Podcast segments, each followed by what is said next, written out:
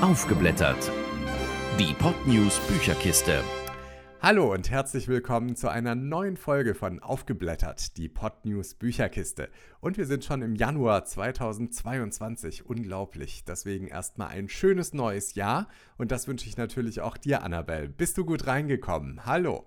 Ja, hi, dir auch ein frohes neues Jahr. Ja, ich bin gut reingekommen. Es war ein sehr entspanntes Silvester.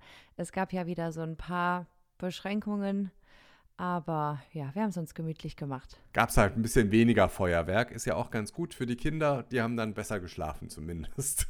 Ja, das auf jeden Fall. Und natürlich auch ganz gut für die Haustiere. Ich habe zwei Katzen, äh, die sind nicht allzu begeistert vom Feuerwerk oder auch Freunde, äh, die Hunde haben. Für die ist das mit weniger Knallerei natürlich schon besser, muss man sagen.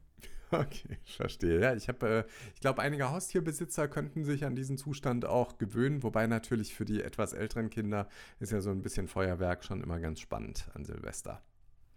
Ja, das stimmt. Also ich persönlich mag Feuerwerk auch. Äh, aus sicherer Entfernung zumindest. Ich gucke es mir wahnsinnig gern an. Ähm, ich finde das immer toll. Ja. Aber ja, der ganze Müll und so weiter am nächsten Tag. Und ja, unser Kleiner ist auch noch zu klein, um Feuerwerk wirklich vermissen zu können. Aber das, was er dieses Jahr gesehen hat, das fand er, glaube ich, schon ganz gut. So helle Lichter am Himmel. Hm. Ähm, aber allgemein, glaube ich, kann man wirklich sagen, Kinder lieben Feuerwerk. Hm, das stimmt, ja. Gut, ja, das soll jetzt heute aber gar nicht unser Thema sein, sondern wir kommen direkt äh, zu einmal einem Buch heute. Und zum anderen machen wir wieder, das hattest du ja beim letzten Mal schon angekündigt, wieder so eine kleine Büchervorschau. Und für diejenigen, die sich wundern, warum wir noch nicht äh, letzte Woche mit unserer Folge da waren, das lag einfach daran, dass wir noch so ein bisschen urlaubsmäßig im Modus waren und doch noch ein paar andere Sachen zu tun hatten. Deswegen starten wir um eine Woche verspätet im neuen Jahr, machen dafür dann aber wieder nächsten Monat äh, ganz normal weiter, immer am ersten Mittwoch im Monat. Gut. Dann kommen wir jetzt zu unserem Buch. Annabelle, was hast du uns denn da heute mitgebracht zum Start ins neue Jahr? Ja, das hatte ich ja auch schon angekündigt im letzten Jahr, dass ich das im Januar vorstelle. Und zwar äh, ist das heute Christian Eisert mit dem Buch Man reise vorzugsweise mit der eigenen Bettdecke. Sperriger Titel, aber lustiges Buch. Reingeschnuppert. Man reise vorzugsweise mit der eigenen Bettdecke. Das klingt ja schon ein bisschen seltsam, auch ein bisschen altmodisch. Wie kommt das denn, Annabelle? Ja, Christian Eisert macht eine Deutschlandreise und zwar mit einem 200 Jahre alten Reiseführer, sogar dem ersten Reiseführer, der jemals über Deutschland geschrieben wurde. Deshalb übrigens auch der Titel. Er nimmt sich so ein paar Tipps aus diesem alten Reiseführer und baut die in seinen Reisebericht mit ein. Ja, und einer der Tipps war, man reise vorzugsweise mit der eigenen Bettdecke. Klingt auf alle Fälle schon mal lustig. Der Autor. Wer ist denn Christian Eisert, Annabelle? Also Christian Eisert, der ist Autor, Satiriker und Comedy Coach. Der arbeitet seit 2004 äh, als Comedy- und Gag-Autor und hat schon ja für viele TV-Formate gearbeitet, unter anderem für Harald Schmidt, für Oliver Pocher, für die Freitagnacht-News, falls ihr das noch was sagt, äh, für Switch Reloaded, aber auch für Kinder-TV-Sendungen wie die Sesamstraße oder Löwenzahn. Und er hat, was ich auch ganz spannend finde, für Shopping Queen zu ganz, ganz vielen Folgen die Off-Texte geschrieben. Also er ist schon so im Comedy-Bereich unterwegs beruflich. Und ich finde, das merkt man auch am Buch. Das Buch. Okay, also Christian Eisert reist so ein bisschen kreuz und quer durch Deutschland. Ähm, aber wie kann man sich das vorstellen? Das heißt, von wem ist eigentlich dieser Reiseführer überhaupt, mit dem er da reist? Ja, dieser alte Reiseführer, der ist geschrieben von dem Briten John Murray vor 200 Jahren. Ja, und dieser John Murray ist sogar der Erfinder der Reiseführer, weil er eben dachte, naja, es wäre doch ganz praktisch, wenn man auf Reisen so ein kleines Büchlein hätte, das so ein bisschen geballte Informationen darüber enthält, wo kann ich übernachten, was sind denn hier Sehenswürdigkeiten, so ein paar historische Fakten.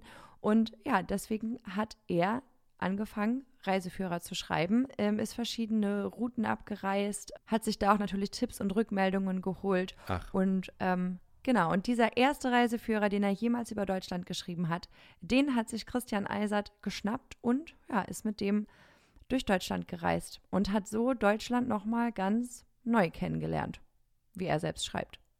Und ist er da auch in den alten Verkehrsmitteln gefahren oder wie hat er das gemacht? Nee, nicht ganz. Vor 200 Jahren war man ja eher mit einer Kutsche oder auf einem Pferd unterwegs. So weit ist Christian Eisert dann doch nicht gegangen. ähm, Er hat zwar schon versucht, das so authentisch wie möglich zu gestalten, seine Reise, aber er hat natürlich schon äh, so ein paar moderne Sachen damit einfließen lassen. Zum Beispiel ist er mit einem Wohnmobil gefahren, also nicht mit normalem Auto oder mit Zug oder mit einem Flugzeug, sondern schon mit einem Wohnmobil und statt einem Reiseführer, also einem menschlichen Reiseführer, den man damals wohl bei Reisen immer wieder dabei hatte, jedenfalls wenn man das nötige Kleingeld dazu hatte, hat er sich auf sein Navi verlassen und hatte natürlich sein Smartphone dabei und konnte auch unterwegs das ein oder andere googeln. Und wie ist er überhaupt auf diese Idee gekommen? Ja, das lassen wir jetzt mal selber erzählen.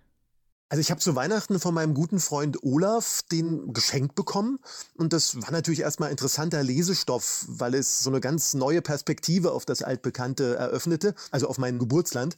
Und dann wurde mir klar, dass ich mit dem britischen Blick auf Deutschland auch eine Auslandsreise im Inland unternehmen kann. Also ich muss gar nicht weit wegfahren, weil alles so vor gut 200 Jahren geschrieben wurde, wurde es gleichzeitig zu einer Zeitreise.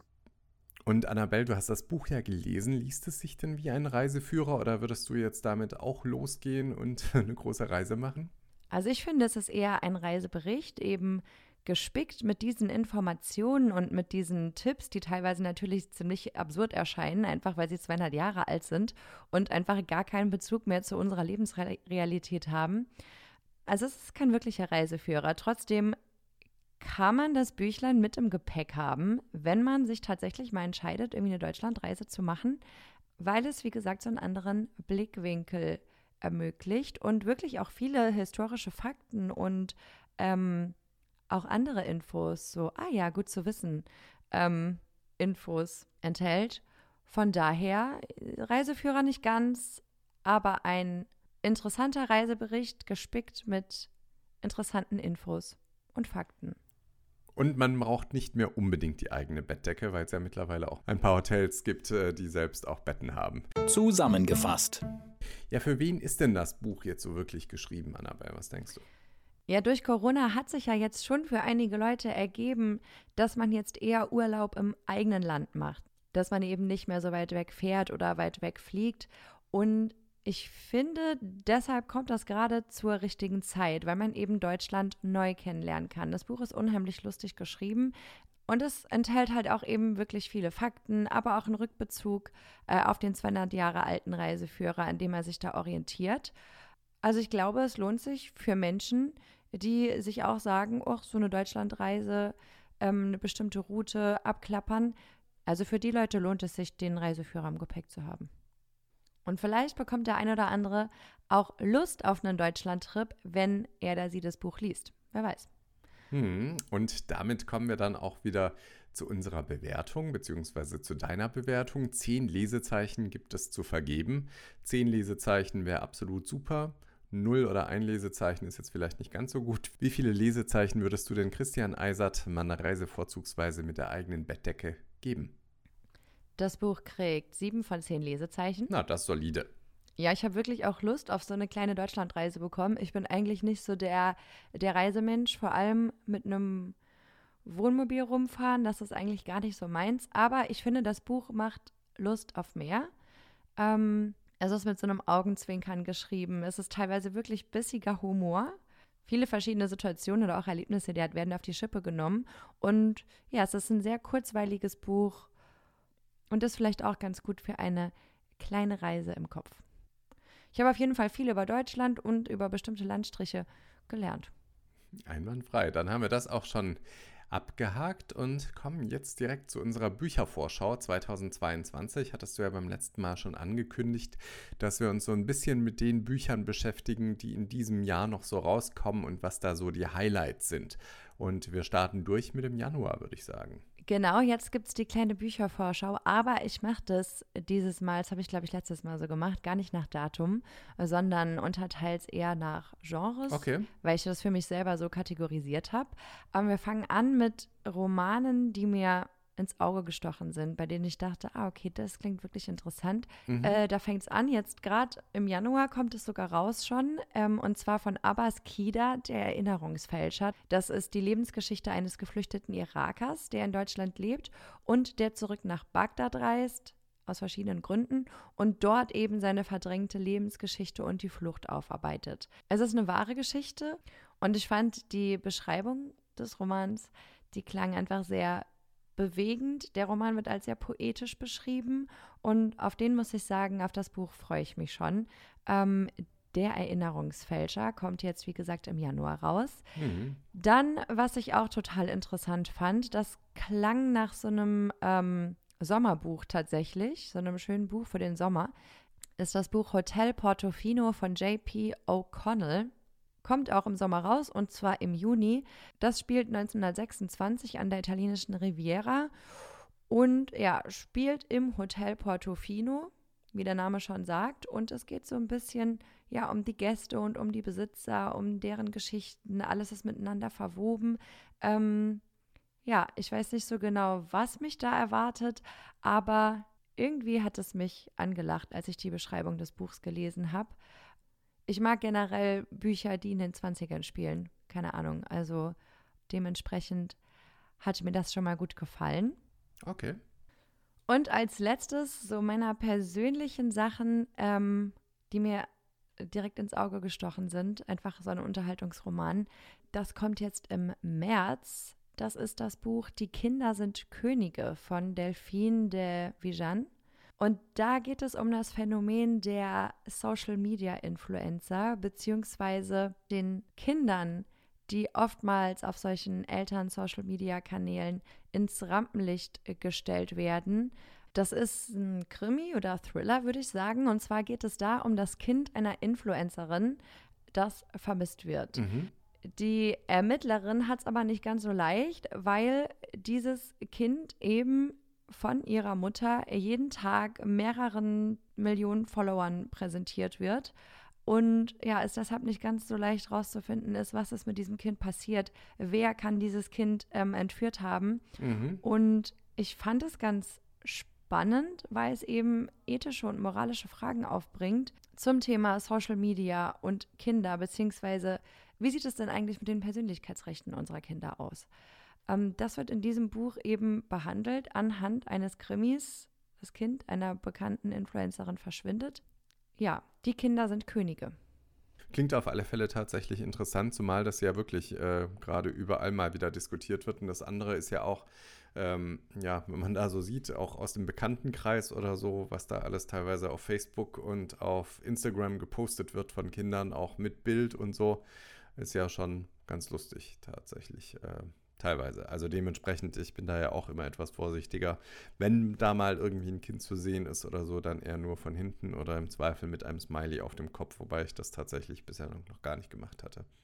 Ja, also ich persönlich, ich finde, wenn das Kind jetzt mal auf einem Foto drauf ist, ne, das ist, finde ich jetzt nicht schlimm. Das muss jeder irgendwie selber wissen. Also generell muss das jeder selber wissen. Klar. Aber ich finde, wenn Kinder für den eigenen Social-Media-Kanal benutzt werden, um da mehr Likes oder Follower oder was weiß ich was zu bekommen. Da finde ich, da ist für mich so ein bisschen die Grenze erreicht. Mhm. Ähm, wie gesagt, das wird in dem Buch angesprochen. Eben diese Frage, ist es okay oder warum kann es auch problematisch sein, sein Kind so einem großen Publikum zu präsentieren? Ähm, und Kinder können ja noch nicht selber entscheiden, wollen sie das überhaupt, wollen sie das nicht, welche Fotos werden überhaupt hochgeladen. Ähm, Im Internet bleibt alles. Also ja, genau. Also auf das Buch bin ich schon sehr gespannt. Das klang vielversprechend. Die Kinder sind Könige, erscheint im März. Mhm. So, also das waren ja jetzt erstmal eher so die Romane. Ich habe aber gehört, du hast auch einige Thriller im Angebot. Ja, genau, das waren jetzt so die Sachen, bei denen ich dachte, oh ja, das klingt ganz cool. Wie gesagt, ich glaube, Die Kinder sind Könige zum Beispiel ist auch ein Krimi. Ähm, aber nichtsdestotrotz, es gibt natürlich auch in diesem Jahr ähm, viele Thriller, die erscheinen. Habe mir da jetzt mal so ein paar rausgepickt, die ich auch ganz gut fand, so auf den ersten Blick. Und zwar ist das zum einen das Buch Systemfehler, das erscheint im Mai und ist geschrieben von Wolf Harlander. Und da geht es um ein ganz cooles und spannendes Gedankenexperiment. In Europa bricht nämlich das Internet zusammen. In dem ganzen Chaos wird ein IT-Experte in München verdächtigt, das Ganze verursacht zu haben und er muss seine Unschuld beweisen. Ja. Klang ganz gut. Dann für Fans von Ermittlerduos und Krimireihen gibt es natürlich auch was. Und zwar der Auftakt einer Trilogie. Schwarzlicht nennt sich das Buch, erscheint im April. Ähm, ich fand die Kollaboration ganz spannend. Das ist nämlich eine Autorin, Camilla Leckberg, und ein Mentalist, Hm. Okay. Henrik Fexeus. Die haben sich zusammengetan und haben eben diese Trilogie geschrieben oder eben jetzt diesen Auftakt der Trilogie. Ähm, Ja. Das wird beschrieben als ähm, eine skandinavische Krimiserie, die sich mit Illusion und Täuschung bei der Aufklärung von rätselhaften Morden befasst. Das Ermittlerduo, das besteht aus einer Kommissarin und einem Mentalist. Und im ersten Teil versuchen die einen rätselhaften Mord aufzuklären, der an einen missglückten Zaubertrick erinnert. Hm. Klingt auf alle Fälle interessant. Dann kommt natürlich dieses Jahr auch ein neuer Fitzek raus. Ja. Ein alter Bekannter. Sehr gut. Aber er hat nicht alleine geschrieben, sondern hat sich dieses Mal mit Mickey Beisenherz zusammengetan. Äh, Sagt ihr das was? Ja, klar, den kennt man auch. Unter anderem ja aus verschiedenen Fernsehsendungen, hier Kölner Treff und so. Genau, der ist Satiriker. Dementsprechend ist das neue Buch von Fitzek, das er zusammen mit Beisenherz geschrieben hat, Schreib oder stirb heißt das übrigens, kommt äh, Ende März, ist ein humorvoller Thriller. Wird jedenfalls so beschrieben. Und zwar geht es darum, dass ein Patient, der in einer psychiatrischen Klinik untergebracht ist, der behauptet, er hat ein Kind verschleppt, und zwar an einen geheimen Ort. Keiner weiß, wo das Kind ist. Und er bietet einem Literaturagenten gegen Geld an, dass er ein True Crime Buch über diese Geschichte schreiben darf und so auch das Mädchen retten kann. Ähm, das ist ein ziemlich unmoralisches Angebot und lehnt der Literaturagent aber ab, dann wird das Mädchen sterben. Also es klingt typisch Fitzek, finde ich, düster, ähm, soll aber eben durch Beisenherz noch so eine Prise ähm, Humor und Absurdität haben. Äh, ich bin gespannt, Schreib oder stirb Fitzek und Beisenherz. Ende März kommt das neue Buch. Dann, was bei mir immer so ein bisschen vernachlässigt wird, ist das Genre Fantasy. Ich lese nicht so viele Fantasy-Bücher, muss ich sagen. Mein Mann ist allerdings großer Fan. Deswegen habe ich jetzt auch mal zwei Fantasy-Bücher rausgesucht. Und zwar erscheint im März, auch im März, der neue Markus Heitz. Und zwar der zweite Teil der Ära-Serie, Ära hoch 2, die schwärzeste Nacht. Ähm, da geht es wieder um den Interpol-Ermittler Maleus Borot, der Verbrechen nachgeht, die von Göttern begangen wurden. Der neue Markus Heitz. Ähm, und im Juni 2022, das klang für mich auch echt lustig und ähm, mein Mann fand das auch ganz gut. Und zwar Kevin Hearn, Do Not Eat, wie ein T-Shirt mich vor Aliens bewahrte. Aha. Das ist eine Science-Fiction-Komödie über Alien-Entführungen, Reisen durchs Weltall und die Rettung der Menschheit. Also man darf gespannt sein, das kommt im Juni. Also für alle, die auf Fantasy mit ein bisschen Humor stehen, ist das, glaube ich, ganz cool. So, dann habe ich natürlich noch einige Sachbücher rausgesucht, äh, die dieses Jahr erscheinen. Wir sprechen hier ja auch immer über Sachbücher und ähm, ich finde, da gibt es ja auch immer ganz viel Unterschiedliches und auch ganz viel Spannendes. Unter anderem kommt jetzt im Februar von Tobias Schlegel Seenotrettung, meine Tage an Bord der CI4. Hm, Tobias Schlegel ist ja der ehemalige Viva-Moderator, der dann irgendwie erstmal Sanitäter wurde und jetzt hat er sich auch auf die See begeben, ja? Genau, und zwar hat er letztes Jahr im Frühjahr ein paar Wochen als Notfallsanitäter bei der Seenotrettung vor der Küste Libyens ausgeholfen. Und in dem Buch verarbeitet er eben seine Erfahrungen und beschreibt, was er dort gesehen und was er erlebt hat. Also das ist sicher ein spannendes Buch, vor allem weil das Thema einfach so dringlich ist. Hm. Das auch gerne verdrängt wird in Europa immer wieder. Ja, ich denke, das ist auch ein Grund, warum er das Buch geschrieben hat, ne? um das nochmal in Erinnerung zu rufen, was da eigentlich jeden Tag vor der Küste Europas passiert. Also ja, genau, erscheint schon im Februar, also nächsten Monat schon Tobias Schlegel, Seenotrettung. Dann im April erscheint ein Buch, das sich mit dem Thema Care-Arbeit ähm, und ja, Kindererziehung beschäftigt. Wie gerecht ist das eigentlich aufgeteilt? Und zwar äh, ist das Buch von Tobias Moorstedt, Wir schlechten guten Väter, warum Männer sich erfolgreich gegen Familienarbeit wehren. Das, das ist ein provokanter Titel, finde ich. Mhm. Durchaus. Aber so schlimm ist das, glaube ich, gar nicht ähm, für die Väter. Und zwar geht es darum, dass er sagt, ja, die Rolle der Väter bei der Erziehungsarbeit, da hat sich mittlerweile einiges geändert. Er bemängelt das Engagement von Vätern in der Care-Arbeit dennoch. Er sagt aber auch, Väter machen zu wenig, es wird ihnen von der Gesellschaft auch unheimlich schwer gemacht, die Vaterrolle auszufüllen. Also, so wie ich es verstehe, will er eher so einen Appell an die Gesellschaft richten, hey, es muss sich wirklich einiges ändern, damit Männer überhaupt gleichberechtigt ja, sich in der Care-Arbeit und in der Kindererziehung einbringen können. Das Thema trifft auch einen Nerv, glaube ich, weil da gibt es, glaube ich, wirklich gesellschaftlich noch einiges zu feilen. Also es ist erwiesen, dass Frauen immer noch den Großteil der Kinderbetreuung übernehmen und so weiter und so fort. Ähm, es ist auch von Arbeitgebern eher akzeptiert, wenn die Frau in Elternzeit geht, als wenn der Mann in Elternzeit geht. Also ja, ich glaube, das Buch ist ein sehr aktuelles. Ist, glaube ich, auch überall tatsächlich Diskussionsthema immer wieder. Also was ich so mitbekomme. Äh, ja. Kommen wir aber von gesellschaftlichen Themen zur Politik. Und zwar ähm, erscheint im Februar ein Buch, das ich ganz, ganz, ganz dringend lesen möchte. Und zwar ist das von Desmond Chum, Chinesisches Roulette. Ein Ex-Mitglied der roten Milliardärskaste packt aus. Es geht im Grunde darum, dass Desmond Chum, ähm, der Teil der chinesischen Oberschicht war, bis seine Ehefrau spurlos verschwunden ist, uns einen Einblick gibt ähm, in das Leben der obersten Kreise in der chinesischen Gesellschaft und in der chinesischen Politik mhm. und uns einfach erklärt, was da alles so abgeht. Ähm, wie passen Kommunismus und Kapitalismus dort zusammen? Wie funktioniert das chinesische System?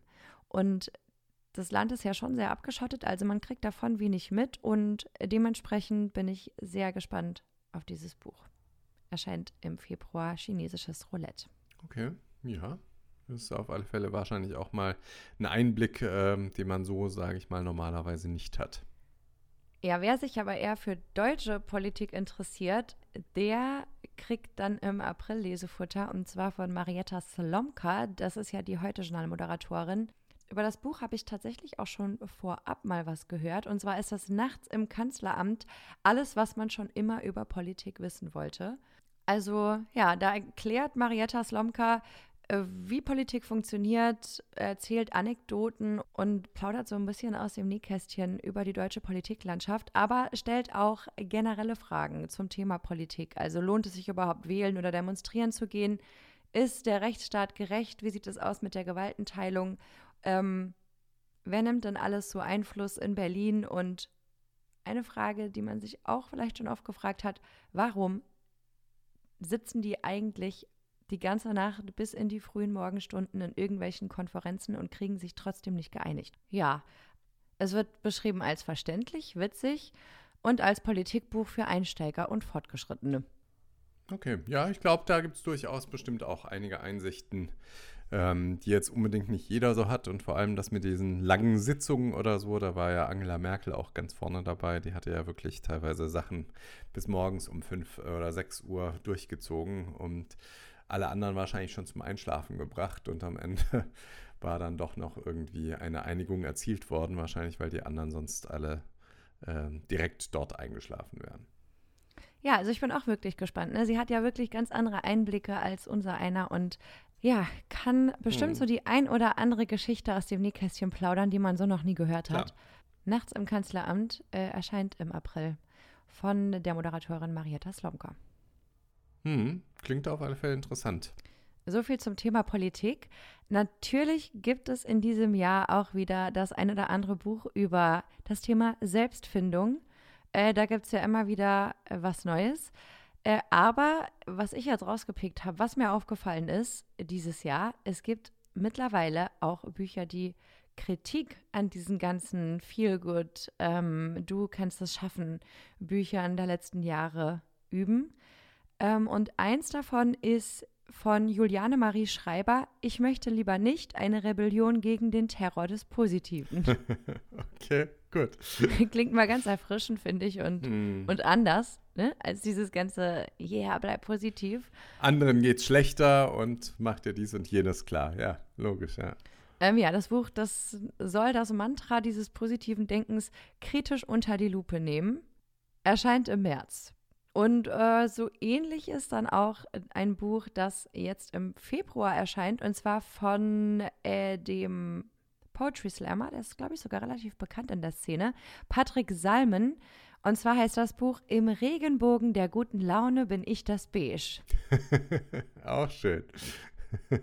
Ist, glaube ich, so ähnlich wie Ich möchte lieber nicht, äh, ist aber eher satirisch geschrieben. Ne? Also es geht um die Absurditäten des Alltags und die Absurditäten dieses Feelgood-Zeitgeistes. Ne?